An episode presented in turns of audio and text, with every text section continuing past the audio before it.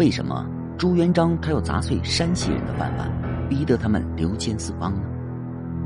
朱元璋啊，是不世出的政治天才，这个呢应该少有疑义，除非是杠头啊，非要来杠。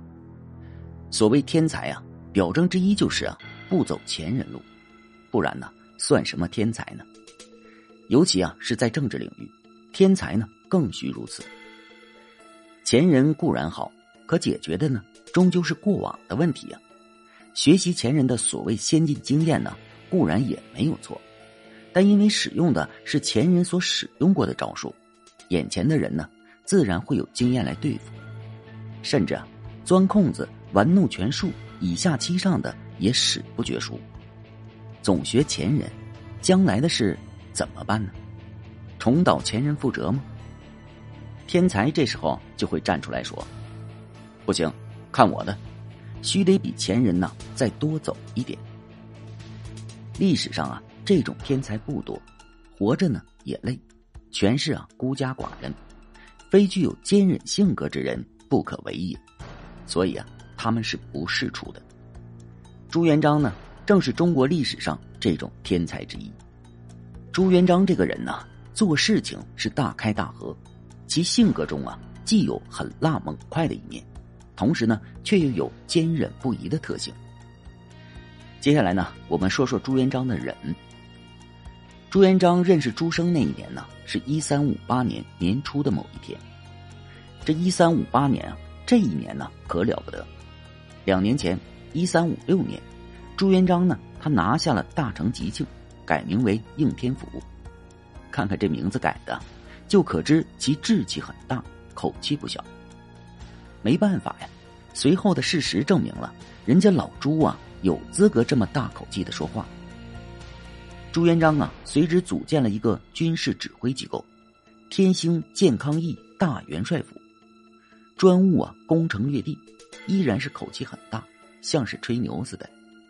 这朱元璋啊，可不是吹牛，又是应天又是天兴的，人家都说呀，这名字里面有“天”字是不好的。朱元璋呢，不在此例。接下来就是摧枯拉朽的进攻，进攻，再进攻。转过年啊，一三五七年，耿炳文得长兴，徐达得常州，然后啊，朱元璋亲自率兵拿下了宁国。接着，赵继祖兵进江阴，徐达又得常熟，胡大海得了徽州，常遇春呢得以驻兵池州。廖大亨最牛，他呀拿下了比应天府还大的特大城市扬州。其他小城小县呢更是无数。这里啊，不再一一列举，厉害吧？可谓狠辣猛快，是也呀。这个时候呢，离朱元璋脱离了郭子兴也才两年而已。两年前，一三五五年，朱元璋才刚刚得到和县。这个时候呢，离他回家募兵，把徐达、周德兴和郭英等人带出家乡，也才四年。那一年是一三五三年。再转过年啊，到了一三五八年。朱生呢，来到了朱元璋面前，君臣相谈甚欢。朱生说：“高筑墙，广积粮，缓称王，这个才是正途。老朱啊，你着什么急呢？”朱元璋深知啊，人家朱生读过的史书摞起来比他老朱都高。自古以来啊，政权兴衰的成败早已经被他研究的透透的。于是老朱呢，听了朱生的话。减缓了激进的军事行动，开始了借机用忍的日子。尽管这外面呢，张士诚、徐寿辉、陈友谅、韩林儿等人呢，心急的开始称王称帝了。这些啊，朱元璋都忍了，老老实实的打着韩林儿的旗号，蹲在应天府内苦练内功。除非啊，人家欺负到他门上，绝对不去主动的和人家打架了。至于报怨呢，朱元璋啊。从不招惹。就这样啊，朱元璋忍了九年，到了一三六七年，感觉时候够了，他呢发布了著名的《狱中元檄》一文，下令北伐大元。这接下来的事儿啊，就不用多说了，又是一番呢很辣猛快的进攻，进攻再进攻而已。东西南北的四面用兵，摧枯拉朽的说不得。作为象征性的提一句啊。仅仅一年后呢，朱元璋就收复了燕云十六州，此为数百年未有的大盛宴，意义深远。元朝君臣远遁大漠，回了老家。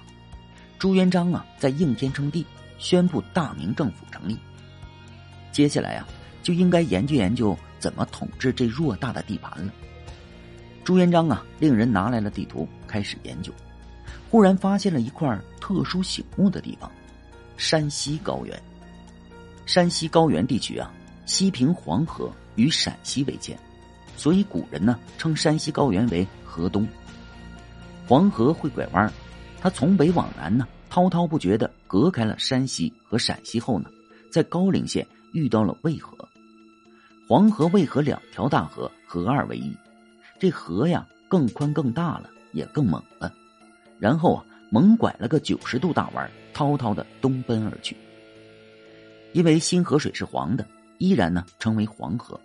然后啊，此条更大的黄河又隔开了山西高原和中原大平原。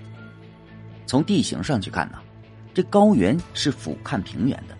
平原人呢，如果打算从河南进入山西高原，是需要啊很费力气、很费事的翻越王屋山和太行山的。在古代呀。这两座山呢，可是很不容易翻越的，属于呢天堑级别的存在。其实啊，现代也是啊。这太行山呢很大很长，折而向北，它又做了山西高原与河北平原的屏障，所以啊，古人又称山西高原为山右。这山西高原呢，就是这么个存在。历来啊，有人将其作为进可攻、退可守的宝地，称山西高原为啊。表里河山，行胜之区，又称为呢河东者九州之冠，形容山西高原曰：中原之有河东，如人之有肩背。蒙古人呢很喜欢山西高原，他们越过阴山就是山西高原。于是啊，他们越过了阴山，得到了山西高原。随后呢，在元朝政府的政治术语里啊，就有了一个专门形容山西高原的名词。叫做富里地区，看看这名词啊，多形象啊！和中原之有河东，如人之有肩背，字义异同也，说的是一回事儿。谁的肚子也不敢受凉啊，也不敢不保护好，不是？所以啊，这元朝政府呢，从它建立之初就很注重山西高原，投入了大量的人力、物力和特殊政策，把山西高原呢搞成了一个。大铁桶。